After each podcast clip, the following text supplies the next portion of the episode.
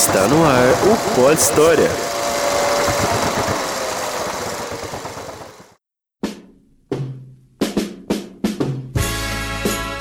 Olá, olá, amigos da Podosfera. Eu sou o Gustavo Nunes e esse é o Pod História, o podcast sobre história para você que não para. Sim, meus amigos, estou aqui mais uma vez na luta dessa saga gigante que é sobre a história do nosso Brasil. É, queria agradecer muito agora nesse começo a todos vocês que estão acompanhando até aqui, que estão compartilhando com seus amigos, seus familiares. Para você que chegou aqui no meio do, do barco, não está entendendo o que está acontecendo, não fique, não fique preocupado. Uh, o conteúdo é bem tranquilo, eu tento trazer aqui de uma forma bem descontraída para que vocês entendam o que eu estou falando. Uh, toda terça ele está no ar, uma terça sim, uma terça não, como já dito, para que eu possa me organizar e trazer um conteúdo bacana para vocês com qualidade. E enfim, queria agradecer novamente ao professor Cleibson, que deu um salve no roteiro que eu vou trazer aqui para vocês. Dúvidas, sugestões, críticas, qualquer coisa, podcast.podhistoria.gmail.com Beleza? Manda o seu e-mail lá, a sua dúvida, qualquer coisa é só mandar por lá porque pode ser que apareça alguma dúvida no meio e tal. Se você quiser esclarecer, é só mandar lá que a gente tenta resolver, ok? E sem mais delongas, vamos agora para o início de uma nova fase do nosso Brasil. O Brasil República. Bom, pessoal, a gente tem então, depois de todo aquele processo de monarquia que estava presente no nosso país, a gente tem a realização de um golpe, beleza? Esse golpe ele é aplicado pelos militares todos esses militares com ideais positivistas, eles foram liderados pelo Deodoro da Fonseca a fim de tirar o Dom Pedro II do poder e estabelecer uma república aqui no nosso Brasil. Isso acontece em 15 de novembro de 1889. A família real é expulsa daqui, sai daqui com o rabo entre as pernas e é instaurado um governo provisório. Esse governo provisório ele tem como seu representante máximo, né, o, quem toma as rédeas da parada é o Deodoro da Fonseca. E, enfim, sem mais delongas, vamos desenvolver aí essa primeira parte, que é a parte da República Velha, que a gente vai desde a proclamação da República até o golpe realizado por Vargas, iniciando a Era Vargas. Beleza? Então, bora! Pensei até em me mudar lugar qualquer que não exista o pensamento em você.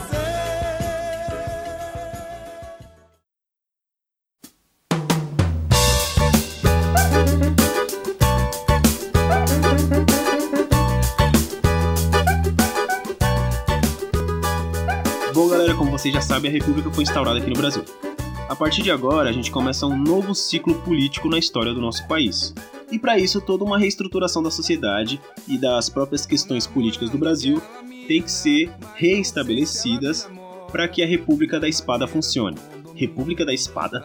Pois é, galera. Ela dura de 1889 até 1894.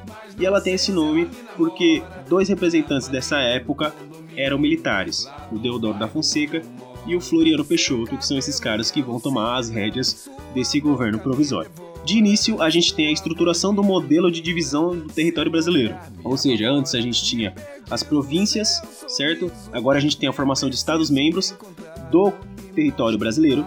A gente tem a consolidação dos três poderes, o fim do poder moderador, a separação da igreja e Estado, a implantação tanto do casamento quanto do registro civil, não só para contabilizar a rapaziada que estava nascendo, e entender a quantidade populacional do Brasil. A gente tem também é, a criação da bandeira, a primeira bandeira brasileira da República, né? Com o lema positivista Ordem e Progresso, certo? Que tinha os seus ideais positivistas apoiados pelos militares. E todas essas coisas que eu tô citando aqui, elas ocorreram no início do governo de Deodoro da Fonseca. E com a política não é diferente. Após a instituição de toda aquela estrutura política e tal, a gente tem a nomeação de nomes como Rui Barbosa e Benjamin Constant, além de outros caras que eram favoráveis ao republicanismo, para comandantes dos ministérios. Além disso, vocês sabem, né? Quando rola uma mudança significativa na política brasileira, uma nova constituição é desenvolvida, obviamente, porque a gente tem mudanças na política e, consequentemente, na sociedade, que foi o que aconteceu. a primeira Constituição republicana com modelo presidencialista. Ela foi baseada no modelo da Carta Magna dos Estados Unidos, tanto que lá nos registros, né, o nome oficial entre aspas do Brasil é Estados Unidos do Brasil, Brasil com Z na época.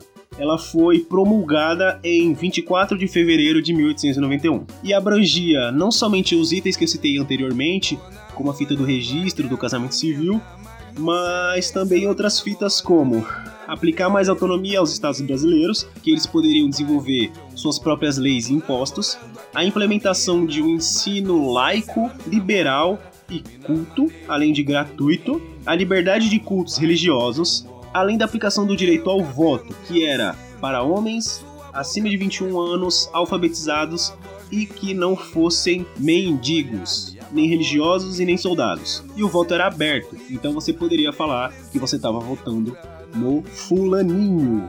E só fazendo um pequeno parênteses aqui em relação a essa fita da Constituição, a gente tem no decorrer da história algumas constituições brasileiras, né? E aí elas foram ou promulgadas ou outorgadas. E que diferença faz essa fita? Bom, é muito simples, é só por questão de curiosidade mesmo.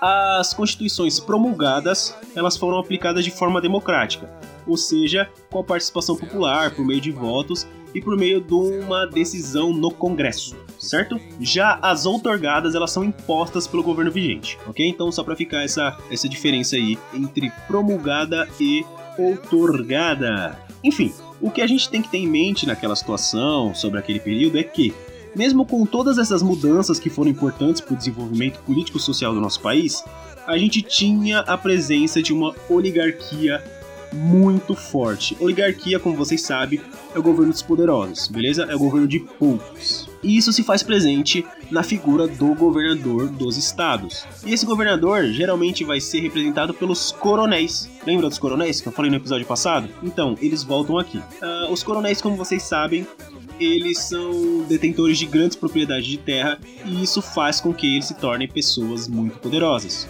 Então, é, diversas famílias oligárquicas são representadas por coronéis e esses coronéis geralmente tinham o controle, o título de governador de províncias, principalmente na região Nordeste.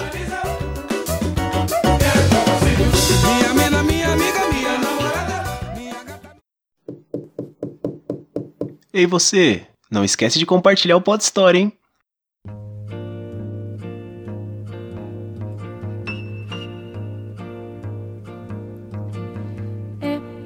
Além disso, a presença de cafeicultores pertencentes à elite paulista brasileira foi importante para estabelecer uma oposição para com o governo do Deodoro, certo? Vale ressaltar que o primeiro representante do Brasil República era um militar. Logo, suas atitudes eram muito autoritárias, o que acabou ocasionando na sua deposição do cargo. Deposição? Pois é, pessoal. O Congresso da época era formado, em sua maioria, por civis, e esses civis, como vocês sabem, eram os donos de terras, os oligárquicos, os cafeicultores paulistas, e eles faziam forte oposição ao representante da época. E, no mesmo ano da implantação da primeira Constituição Republicana Brasileira, mais precisamente em 3 de novembro de 1891, o Deodoro largou foda-se e resolveu dissolver o Congresso, porque ele queria evitar uma mudança no poder e evitar que ele saísse de lá, porque era isso que a galera queria. Esse medo vinha também por uma crise econômica que o Brasil estava passando por conta da política do encilhamento, que eu vou falar mais pra frente quando eu for tratar da economia. Isso deixa a galera da oposição mais pistola ainda, além de irritar a galera da Marinha também. Você tem então, naquele período, um desenvolvimento bem interessante da Marinha que vai ser protagonista em alguma das revoltas ou em alguns fatos da história do nosso Brasil. E a Marinha, que já estava pistola com esse autoritarismo, eles resolveram tomar uma atitude e eles posicionaram seus navios na Bahia do Rio de Janeiro e eles ameaçaram bombardear a cidade do Rio de Janeiro se o Deodoro não renunciasse. Esse movimento foi chamado Primeira Revolta da Armada. Sim, é primeira porque, na verdade, ela é uma revolta só, só que ela se divide em duas partes. Vocês vão entender o porquê. Obviamente que o Deodoro não tinha escolha se não renunciar, certo? Então ele sai fora, só que ele sai fora e deixa seu parceiro Floriano Peixoto no seu lugar. E como eu já dei spoiler mesmo, já contei toda a parada aqui, não seguindo o roteiro que eu escrevi, o Deodoro renuncia, o Floriano assume e, mesmo assim, a questão do autoritarismo se mantém, porque o Floriano também é um cara muito autoritário, tanto que ele é conhecido como Marechal de Ferro. Vocês vão entender o porquê daqui a pouquinho. Com o Floriano assumindo a parada, ele suspende toda essa putaria aí de dissolução do Congresso e tal. Entretanto, na Constituição estava escrito o quê? Que se acontecesse uma parada parecida com essa, uma nova eleição devia ser realizada. Só que isso não acontece. O Floriano deveria sair de lá, novas eleições deveriam ser feitas e um outro representante devia ocupar o lugar dele. Isso não acontece por quê? Porque a elite paulista, ela meio que faz uma troca de favor com o Floriano. Eles falam assim: ó, a gente vai se reunir aqui, vai te man vai manter você no poder, só que é o seguinte, você vai ter que dar uma ajuda para nós também, tá ligado? E aí, tipo, ele aceitou, obviamente, porque ele não queria sair de lá. Rolou essa troca de favores, então, tipo, ficou elas por elas e ele não saiu do poder.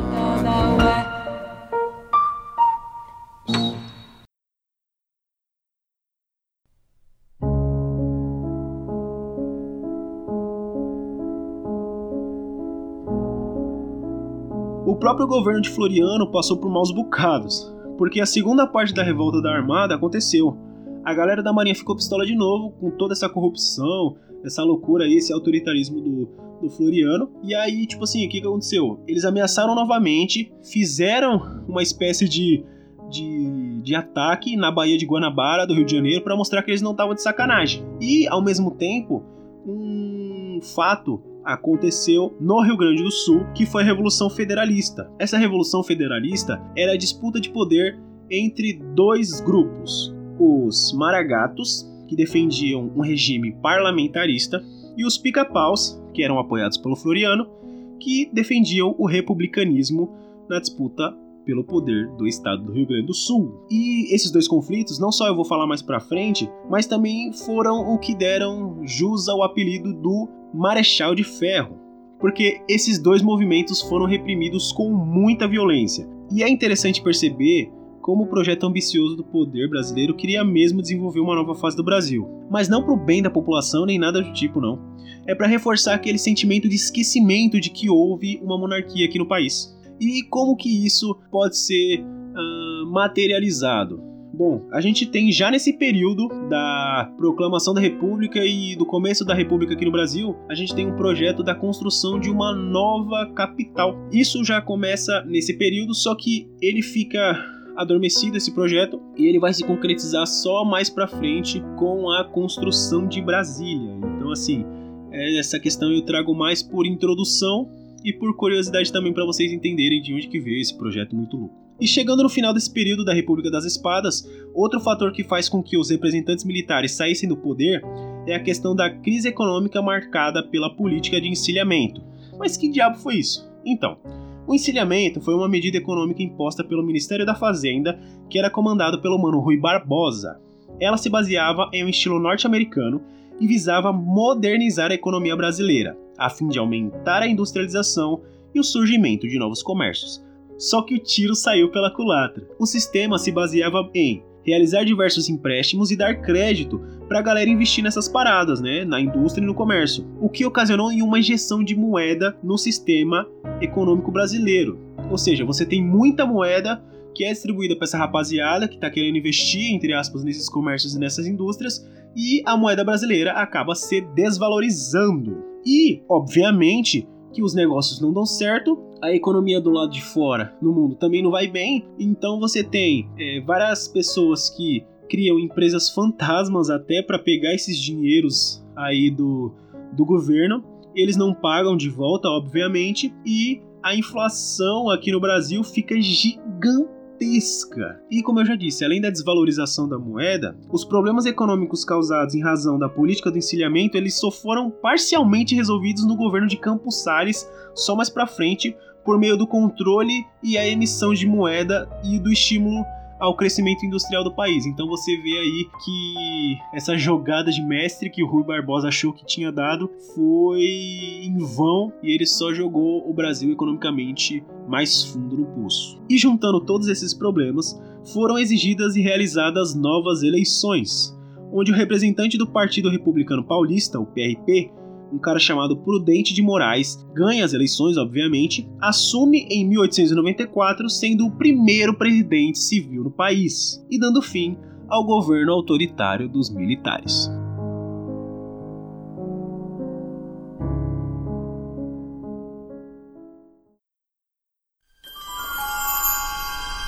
Você está ouvindo o Pod História.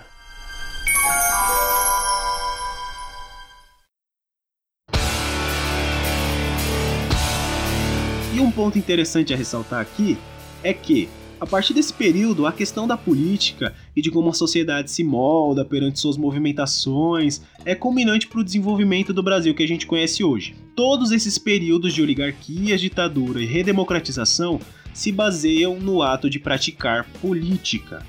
Então fiquem atentos a esses conteúdos que eu trarei a partir desse episódio, pois sempre a gente vai ter um pé nessa parte da nossa sociedade. Então é interessante perceber que a oligarquia ela sempre vai estar presente durante esses períodos, certo?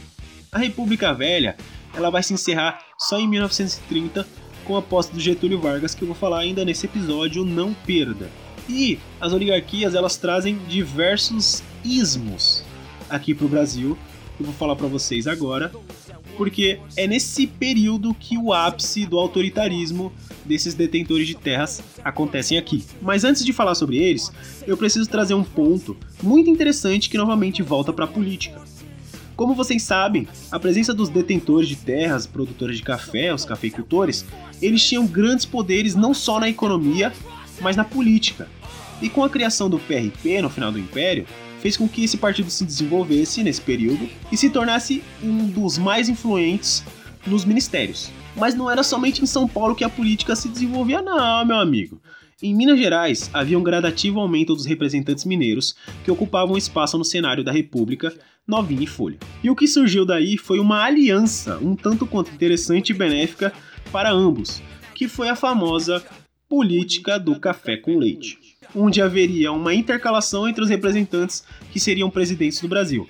Ou seja, cada um deles elegia o seu representante para seguir o protocolo da parada, só que eles já tinham combinado entre eles em que eles iriam votar, como que eles iriam conseguir os seus votos e tal, para que uma vez fosse o paulista, outra vez fosse o mineiro e por aí vai. Isso fez com que durante muito tempo o PRP e o PRM fossem os responsáveis pela indicação e todos os trâmites para a obtenção dos votos dos seus representantes. E tinha esse nome porque em São Paulo você tinha a grande produção de café, como vocês já sabem, e em Minas Gerais você tem uma crescente produção de leite. Essa política se faz presente principalmente no mandato de Campos Salles, de 1898 a 1902, que utiliza desse fato para realizar outra articulação política, que é a política dos governadores. Eu estou falando muito a palavra política, mas não liguem. E o que foi essa política dos governadores?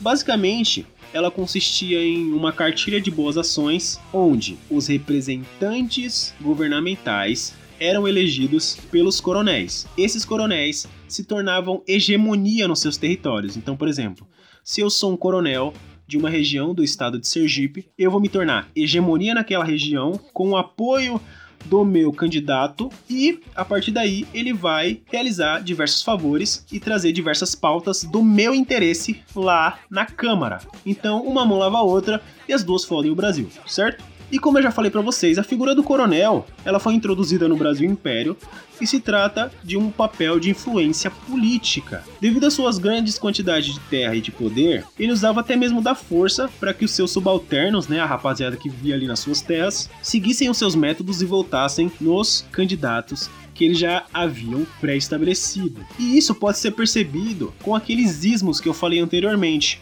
que é o clientelismo, o coronelismo, obviamente, e o mandonismo. Vou falar um pouquinho deles agora. O clientelismo é uma troca de favores praticada entre dois atores politicamente desiguais, ou seja, um coronel e um cara que trabalha na lavoura, por exemplo. O coronelismo é a prática em que o coronel, o grande proprietário de terra, exercia seu domínio sobre as populações locais, de forma a conquistar os votos que eram necessários para atender os interesses da oligarquia estabelecida e do governo federal. E o mandonismo é o nome que se dá para o controle exercido por determinadas pessoas sobre outros, por possuírem uma grande posse de terra. No caso da República Velha, os grandes proprietários exerciam influência sobre a população local. Vale ressaltar que outro item que era utilizado naquele período era o voto de cabresto, que consistia basicamente em uma ameaça para que o eleitor pertencente ao território comandado pelo coronel votasse no candidato dele, porra. E caso isso não acontecesse, bom, vocês sabem, né? Acidentes acontecem. Percebemos então que as oligarquias comandavam o cenário político no Brasil, principalmente na região Nordeste, e até mesmo atualmente podemos perceber como essas figuras de poder e influência ainda são presentes com os mesmos objetivos, mas com nomes e ações tomadas de maneiras diferentes.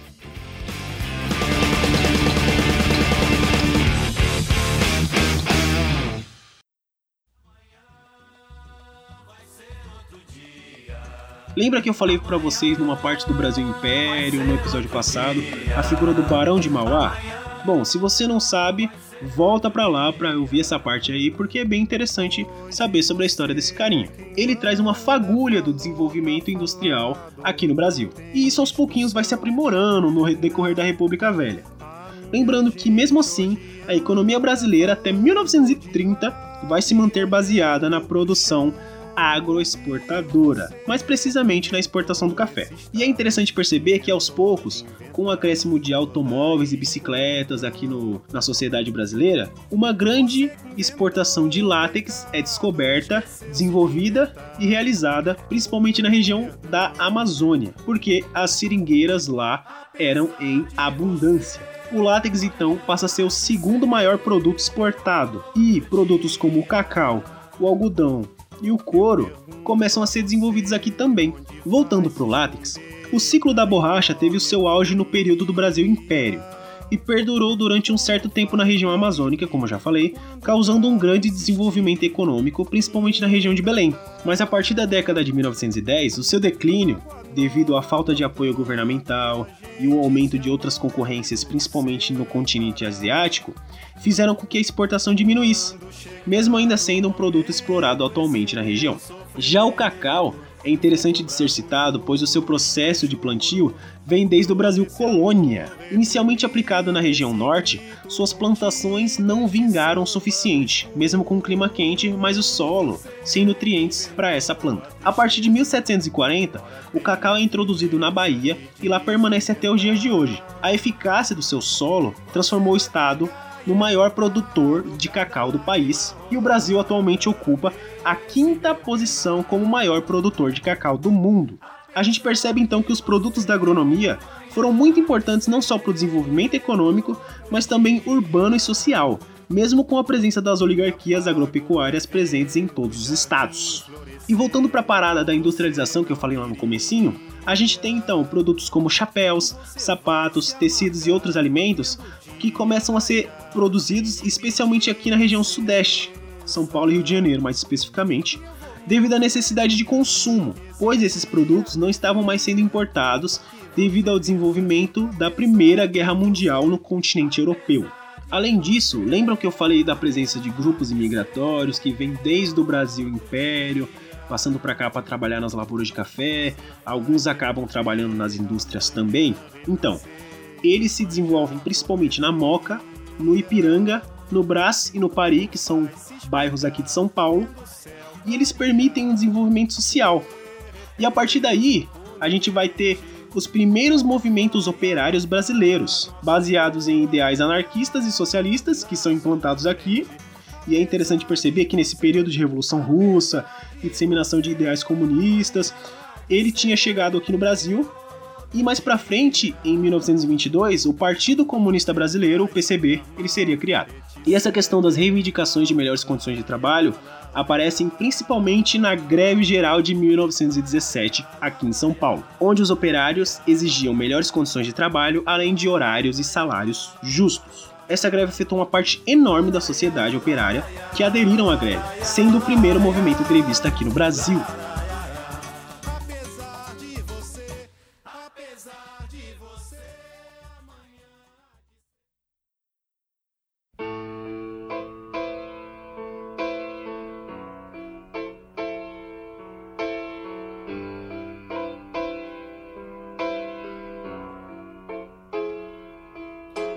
A gente sabe, a sociedade brasileira naquela época foi marcada por um grande abismo social e econômico. As oligarquias mandavam na parada e todos tinham que obedecer se quisessem continuar sobrevivendo e tudo mais. E tudo isso se baseia pelo fato da maneira como a estrutura política brasileira foi montada.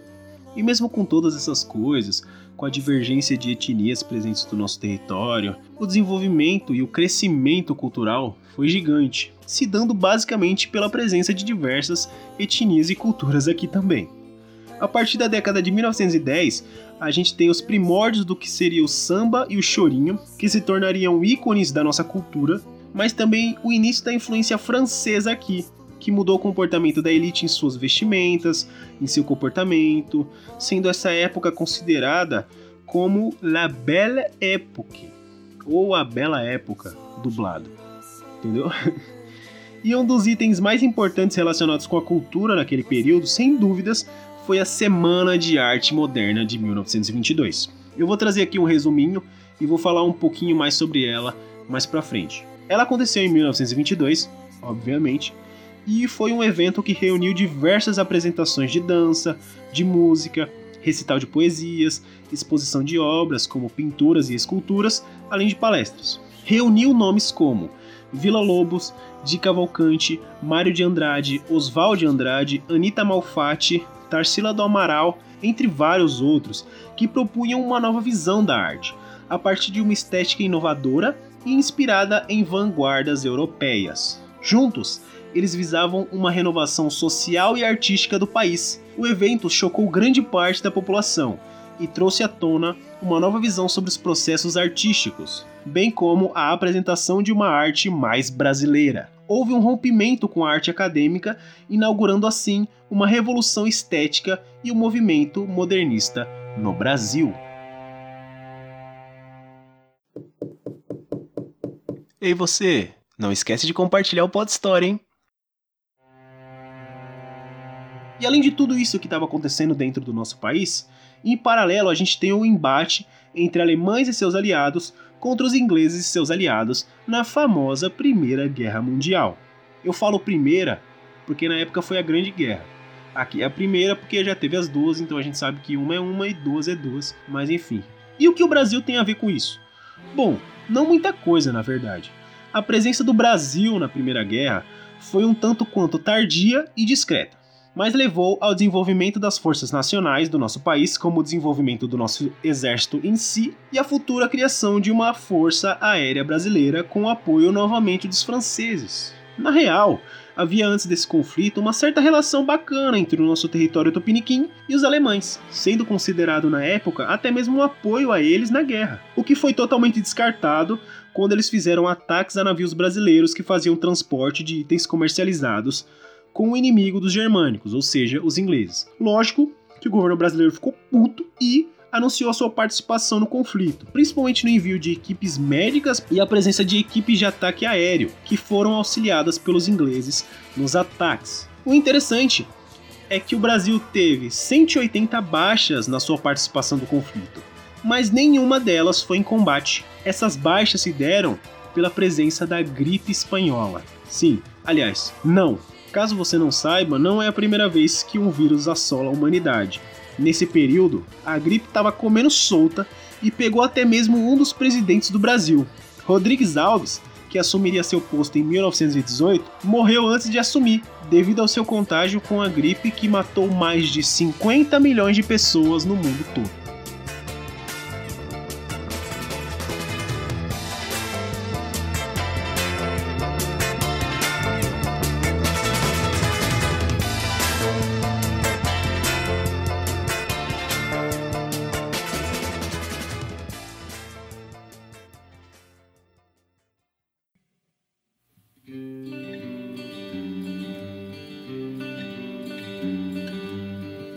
Como eu falei para vocês diversas vezes durante esse episódio, a presença das oligarquias e as desigualdades sociais causavam um grande abismo social e toda essa pressão sofrida algumas vezes acabavam estourando e gerando alguns movimentos revoltosos.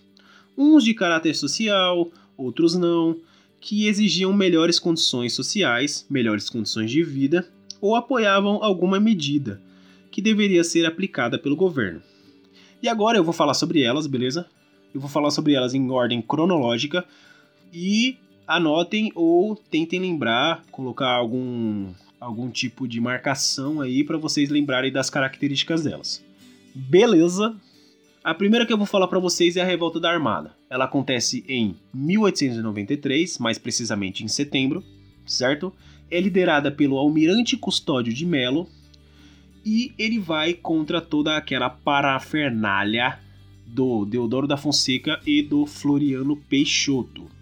Na instalação do estado de sítio, que foi aquela dissolução e paralisação do Congresso que o Deodoro tentou fazer para ele não sair do poder, Teve toda aquela fila da intervenção, que eles ameaçaram bombardear a cidade do Rio de Janeiro, e aí o Deodoro saiu fora, depois o Floriano saiu fora depois de outra ameaça e tudo mais, certo? Basicamente, se for para fazer um geralzão, a segunda é a Revolução Federalista. A principal rebelião aconteceu no Rio Grande do Sul, envolveu os pica-paus, liderados por Júlio de Castilhos, e os maragatos, liderados pelo Silveira Martins do Partido Federalista Brasileiro. Os maragatos eram defensores de uma reforma constitucional, adotando ao parlamentarismo e se opunham ao governo de caráter ditatorial do Júlio de Castilhos. E é interessante perceber que o Floriano, que era o representante governamental da época, ele pende para o lado dos pica-paus. Bom, rapaziada, agora eu vou falar sobre a Revolta de Canudos, ou Guerra de Canudos, certo? uh, ela tem um contexto político e até religioso muito importante para a história do nosso Brasil, então eu vou falar sobre ela agora. O povoado de Canudos foi fundado no interior da Bahia em 1893, sob a liderança do místico Antônio Vicente Mendes Maciel, conhecido como Antônio Conselheiro. É interessante perceber que esses milhares de sertanejos e pobres que fugiam tanto da miséria quanto dos seus coronéis, eles procuram a figura do Antônio Conselheiro como se ele fosse uma pessoa que guiaria eles para o caminho dos céus. Então você tem a presença de uma religiosidade muito forte em torno desse cara. Esse movimento messiânico, ele desagradou os latifundiários nordestinos, preocupados com a perda de mão de obra provocada pelo êxodo dos trabalhadores em direção ao arraial. Ou seja, você tem a regiãozinha lá de Canudos, a rapaziada de, deixa de trampar lá com os coronéis na, na fita da miséria e tudo mais, começa a procurar ele, não só por uma questão social, mas também por uma questão religiosa. E para o governo, esse movimento era a expressão do fanatismo e do monarquismo, elementos retrógrados no país. As primeiras expedições militares contra Canudos foram derrotadas, afetando o prestígio do governo e ao mesmo tempo fortalecendo as críticas de diversos grupos de oposição. Somente com a quarta expedição é que o arraial foi completamente destruído em 1897. Agora, a que eu vou falar para vocês é a revolta da vacina. É muito interessante falar dessa parte porque acho que a gente já ouviu várias vezes sobre ela, mas é sempre bom dar aquela relembrada, certo? Isso aconteceu durante o governo de Rodrigues Alves e libertou o Rio de Janeiro da febre amarela que a cada verão ceifava muitas vidas. O grande plano de erradicação da doença foi executado pelo médico e cientista brasileiro Oswaldo Cruz. Aperfeiçoando os processos utilizados pela galera dos Estados Unidos, em Cuba e nas Filipinas, Oswaldo Cruz conseguiu, em 1906, praticamente livrar a cidade da doença, mesmo utilizando métodos muito opressivos contra a população. E como resultado da obrigatoriedade da vacinação, da violência das brigadas sanitárias e de grupos responsáveis no cumprimento da determinação, também como a falta de esclarecimento à população, eclodiu a chamada revolta da vacina.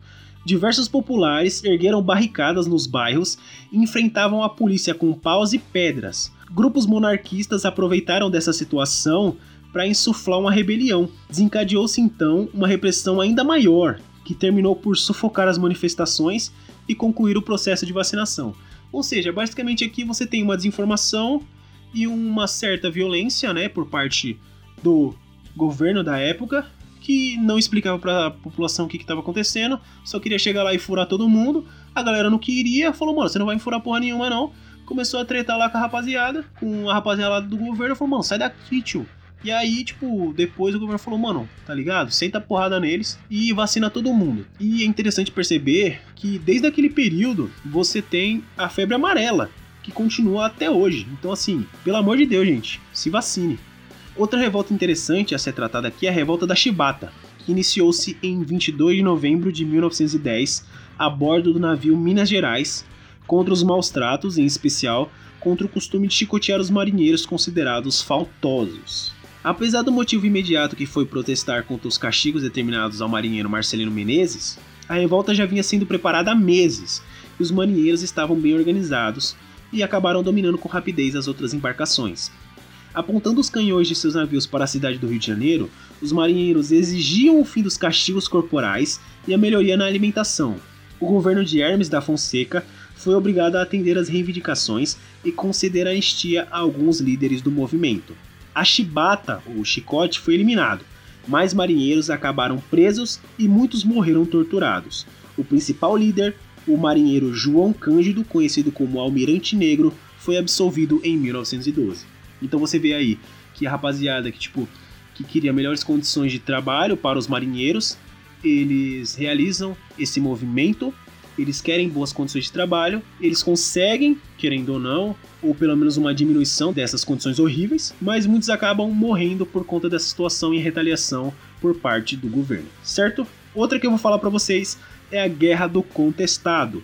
Ele foi um conflito armado entre a população cabocla e os representantes do poder estadual e federal brasileiro, ocorrido entre outubro de 1912 e agosto de 1916, realizada na região entre Paraná e Santa Catarina. E aconteceu pelo seguinte: o governo concedeu a uma empresa estadunidense não só uma madeireira, mas também a concessão da construção de uma ferrovia e de exploração daquele território.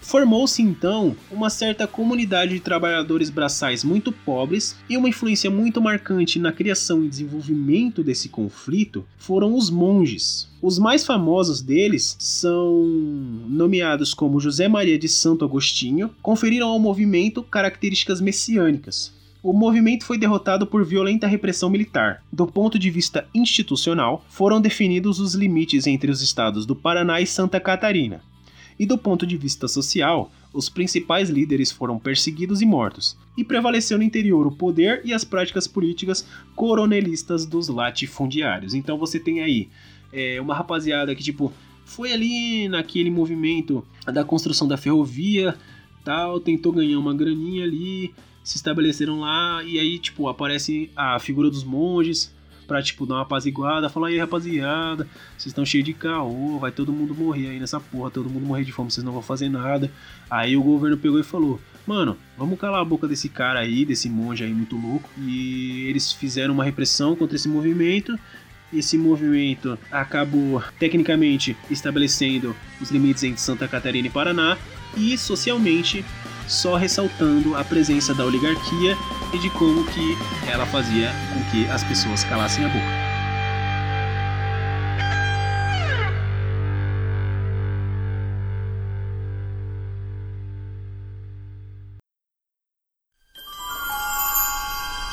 Você está ouvindo o Pod História.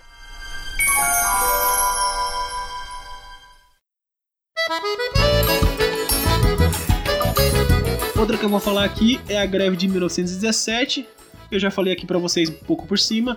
Você tem então a presença de ideais anarquistas e socialistas que vêm principalmente da Itália para cá com os imigrantes. Eles exigem melhores condições de trabalho, horas e salários dignos. Elas foram realizadas principalmente em fábricas de tecidos, né? As fábricas têxteis nos bairros da Moca e do Ipiranga.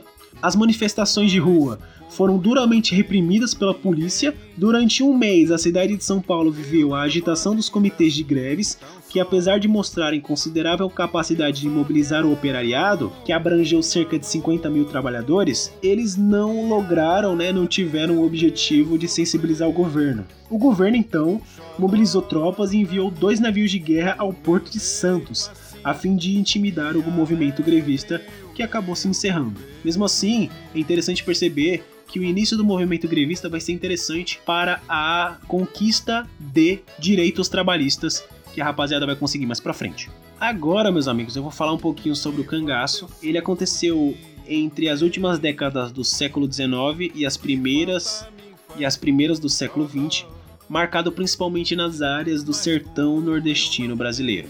A figura do cangaceiro é caracterizada pelo sertanejo sempre em trânsito, como uma vida de semi-nômade, vivendo em bando e utilizando roupas de couro curtido, armado com rifles, facas, as peixeiras, né, e punhais. Esse tipo de sertanejo carregava consigo as tralhas que necessitava, todas afiveladas em seu corpo. Por isso o nome cangaço, atribuído a essa forma de levar esses pertences e mantimentos. E nesse movimento, um dos nomes mais conhecidos é o de Virgulino Ferreira da Silva, o Lampião, assim como sua esposa Maria Bonita, Cristino Gomes da Silva Cleto, o Corisco, e José Ribeiro Filho, o Zé Sereno, Cada um deles tinha o seu próprio bando que atuava em regiões específicas do sertão. Os enfrentamentos principais dos cangaceiros eram contra as tropas oficiais dos estados e contra as tropas de jagunços. Jagunços eram mercenários contratados pelos fazendeiros.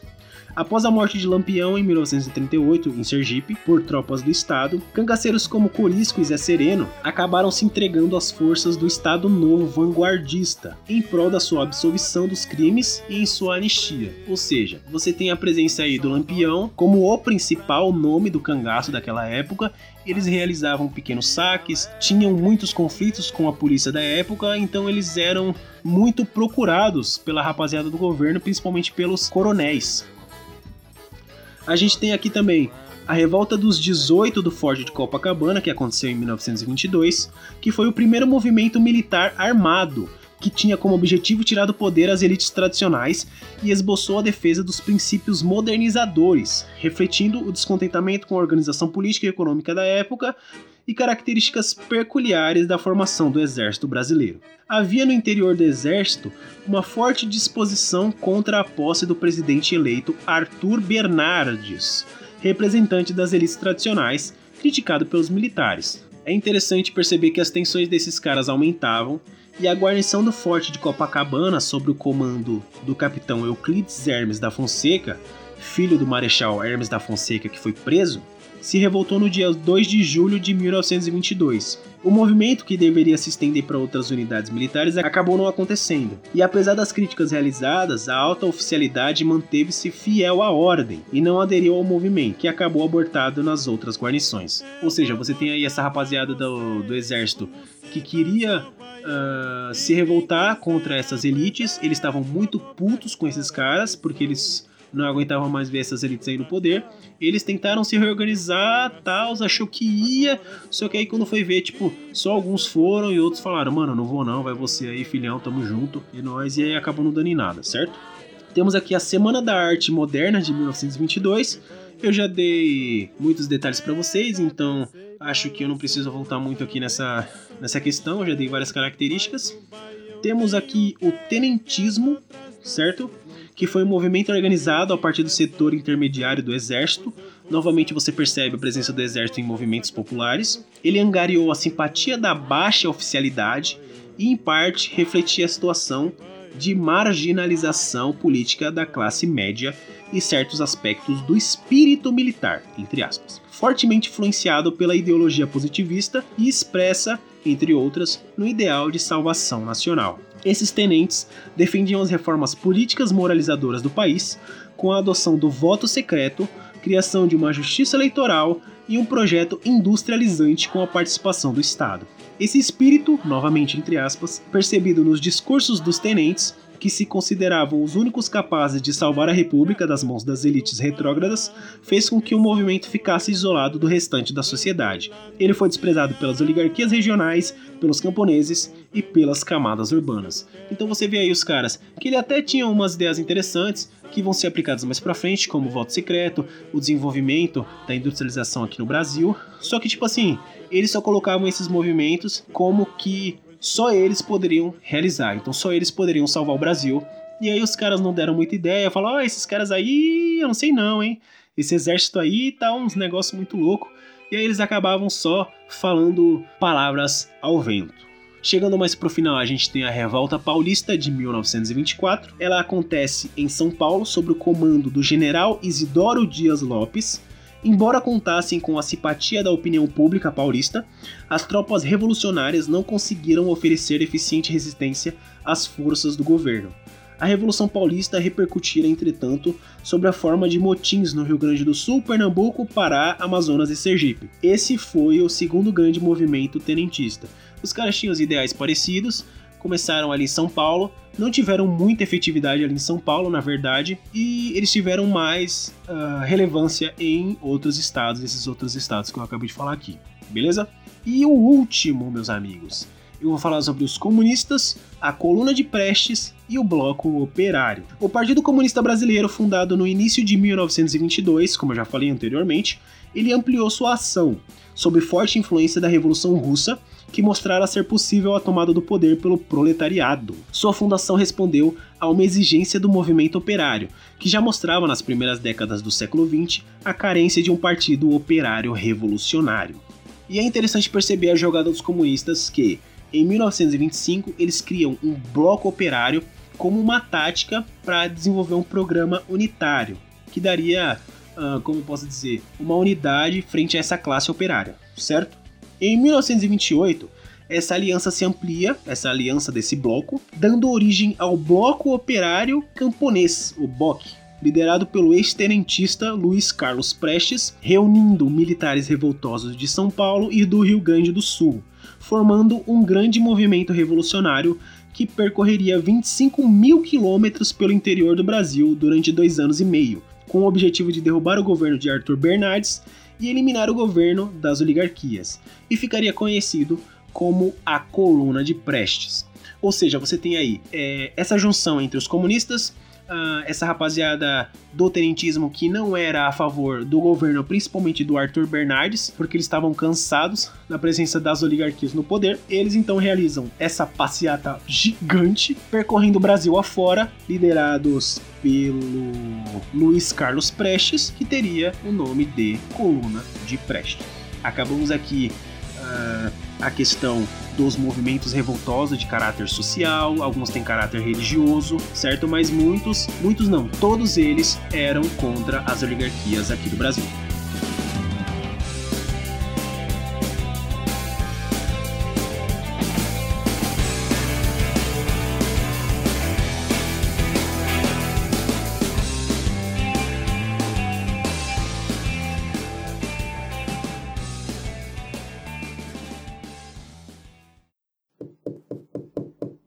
Ei você, não esquece de compartilhar o Pod Story, hein?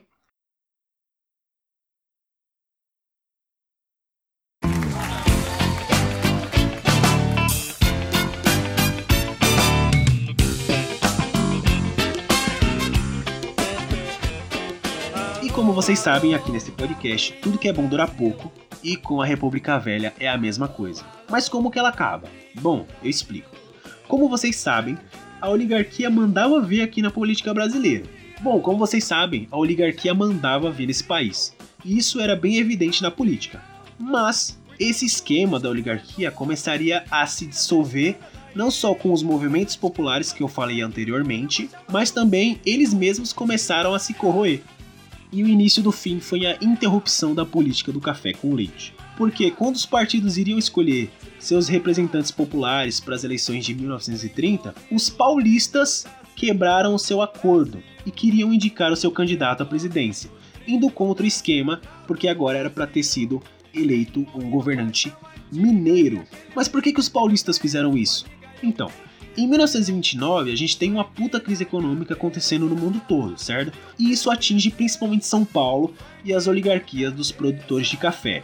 Porque ninguém mais ia comprar a porra do café e os caras começaram a ter vários prejuízos e muitos até chegaram a falir. E a galera do Partido Republicano Paulista, ou PRP, achava melhor que outro paulista deveria assumir a parada, para que ele soubesse o que fazer e ajudar seus parceiros do ramo do café. E o próprio presidente que estava na época, um paulista também, Washington Luiz, ele indicou o seu sucessor paulista, né, para organizar a parada, o Júlio Prestes, certo? Então você tem o Washington Luiz, que já estava no poder, ele foi indicado pelos paulistas, pela ordem, e aí, quando os paulistas quebram a ordem, eles indicam mais um cara para as eleições de 1930, que é o Júlio Prestes. Dessa forma, houve essa quebra, né, nesse combinado, e isso deixa os mineiros muito pistolas, certo? E os próprios mineiros eles resolvem sair fora dessa parada e buscar alianças com outros partidos de outros estados, mais precisamente na Paraíba e no Rio Grande do Sul, para formar uma aliança chamada Aliança Liberal. E é a partir daí que surge um nome muito interessante chamado Getúlio Vargas. Esse Getúlio, então, ele é lançado na política para concorrer contra o Júlio Prestes nas eleições de 1930. E no mesmo ano das eleições, onde quem ainda estava no poder era o Washington Luiz, teve um BO danado, menina, onde o vice do Vargas foi assassinado.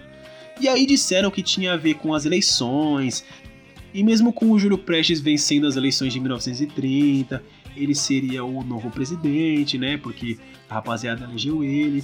O que, que o Vargas fez? O Vargas pegou, meteu o golpe com o apoio do exército. Ele falou que aquela eleição era inconstitucional ou seja, o Prestes ganhou, mas ele não assumiu. Foi estabelecido, então, depois de toda essa pataquada, um governo provisório. E quem é que ia assumir as rédeas desse governo provisório? Bom, você já sabe, né? O Vargas. E é interessante notar que esse governo provisório vai se tornar em uma governança de 15 anos, dando início, então, né, a partir desse governo provisório, a famosa Era Vargas. E só para finalizar, a gente tem que esclarecer uma parada. Muito se fala sobre como pode ser nomeada essa ação do Vargas na tomada de poder, seja revolução, golpe ou movimento. Revolução é quando acontece alguma fita e essa fita muda toda a estrutura social. Toda a estrutura social. Então, independente seja na política, ah, na economia, na cultura, tudo isso, quando é mudado, é por meio de uma revolução. Uma movimentação é quando ocorre qualquer tipo de trâmite político ou algo do tipo certo? E o golpe é algo que, inicialmente, ele visa alterar, principalmente no âmbito político, a sua estrutura. E o governo do Vargas, o que, que acontece? Ele se inicia com um golpe e depois ele se transforma numa revolução, certo? Por quê? Porque o Vargas ele chega ali com o objetivo de quebrar toda aquela panelinha das oligarquias do café com leite, entendeu? Então o que, que acontece? Ele realiza um golpe para chegar no poder, tira a panelinha do café com leite e depois ele realiza todas as suas modificações nos seus tipos de governo diferentes, tanto que durante a era Vargas, que eu vou falar no próximo episódio, ele tem formas de governar de maneiras diferentes e ele acaba realizando um golpe que se transforma numa revolução mais para frente. Certo? É isso.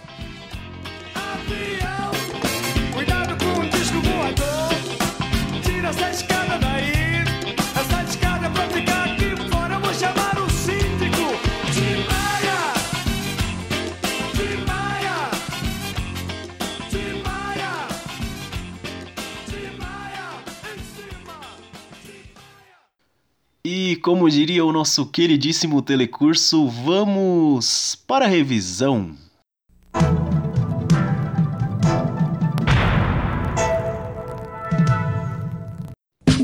Meus amigos, vocês já sabem como que funciona a revisão. Vou trazer aqui alguns tópicos relacionados a todo o conteúdo que a gente ouviu nesse podcast.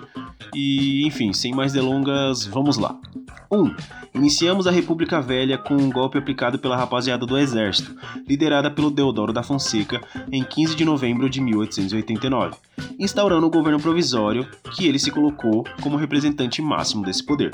2. Seus feitos iniciais foram aplicados com o objetivo de separar o Estado da Igreja, além de aplicar outras ações administrativas, como o casamento e registro civil e outras características de um governo republicano. Além disso, os estados tomaram o lugar das províncias, cada qual com sua autonomia e seu governador. 3. Em 1891 é desenvolvida a primeira Constituição Republicana aqui no Brasil, sendo ela promulgada e baseada no modelo americano. 4. Nesse mesmo ano, o Deodoro fica em choque de perder o seu poder, ele tenta dissolver o Congresso e instaurar um estado de sítio aqui no país. Ele acaba sendo ameaçado pela rapaziada da Marinha e renuncia do poder, colocando seu amigo Floriano no lugar. 5. Esse Floriano retoma com o governo padrão e deixa para lá essa fita de estado de sítio, tentando tocar o governo, mesmo com uma enorme oposição civil cafeeira da rapaziada do PRP. 6. Sendo ameaçado novamente pela Marinha, além de outras fitas que acontecem na Revolução Federalista, o Floriano acata a exigência da rapaziada e sai fora. Além disso, novas eleições são realizadas, onde o Prudente de Moraes é eleito em 1894, sendo o primeiro presidente civil do Brasil. 7. Temos então, depois do fim da República da Espada, todo o período de estabelecimento de oligarquias aqui no Brasil. A figura do coronel é importantíssima para as vitórias políticas nos estados, que usava da troca de favores ou da ameaça para influenciar os eleitores. 8. Coronelismo, mandonismo e clientelismo, além do voto de cabresto, eram muito utilizadas contra a rapaziada, principalmente no Nordeste, a fim de votar no candidato apoiado pelo coronel. 9. Além disso, a indústria se desenvolveu aos poucos, devido ao fato da Primeira Guerra Mundial se desenrolar na Europa, e outros produtos, além do café, como o cacau e o látex, começaram a ser explorados aqui. 10. Nesse período, tivemos diversos movimentos populares que eram contra as oligarquias e suas ações. 11. Nesse período se desenvolve também a política do café com leite, que foi um esquema entre Minas e São Paulo que organizavam e intercalavam para ver quem seria o novo presidente brasileiro. 12. Ela tem seu fim depois da crise de 29, onde a exportação do café cai drasticamente. Os paulistas quebram o esquema e indicam novamente um candidato, o Júlio Prestes, para assumir a parada, achando que ele ia salvar os seus parceiros cafeicultor. 13. Isso deixa os mineiros muito pistolas, e esses mineiros acabam realizando uma aliança com a Paraíba e o Rio Grande do Sul, chamada Aliança Liberal. Essa chapa iria lançar um candidato para ser o concorrente do Júlio Prestes, o famoso Getúlio Vargas, que era um candidato do Rio Grande do Sul. 14. Depois de vários problemas como o assassinato do vice do Vargas e mesmo com o candidato paulista vencendo as eleições, o cara, o Vargas, com a ajuda do exército, toma conta da parada a partir de um golpe, instaura um governo provisório e o Getúlio que comandou esse governo provisório. E 15. A partir daí se inicia a Era Vargas, e o seu objetivo de quebrar a panelinha de Minas e São Paulo foi concretizado.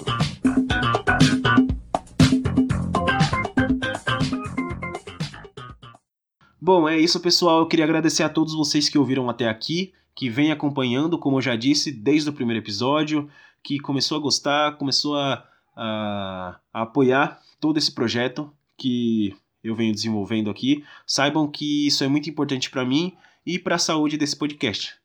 É, queria pedir para vocês compartilharem novamente com seus amigos, com seus familiares, para todas as pessoas que estão interessadas em conteúdos de história. Estamos chegando na parte mais pelo menos para mim, mais interessante, que é a parte da, do golpe da ditadura militar, da era Vargas, criação de diversas empresas como a, Petro, a Petrobras, que vai ter um impacto muito grande na nossa economia, no desenvolvimento do nosso país, certo? Dúvidas, sugestões, críticas, qualquer coisa que vocês quiserem mandar, podcast.podhistoria.gmail.com Beleza? É isso, muito obrigado, até a próxima. Uma terça sim, uma terça não, ele tá no ar. E é isso. Muito obrigado e tchau!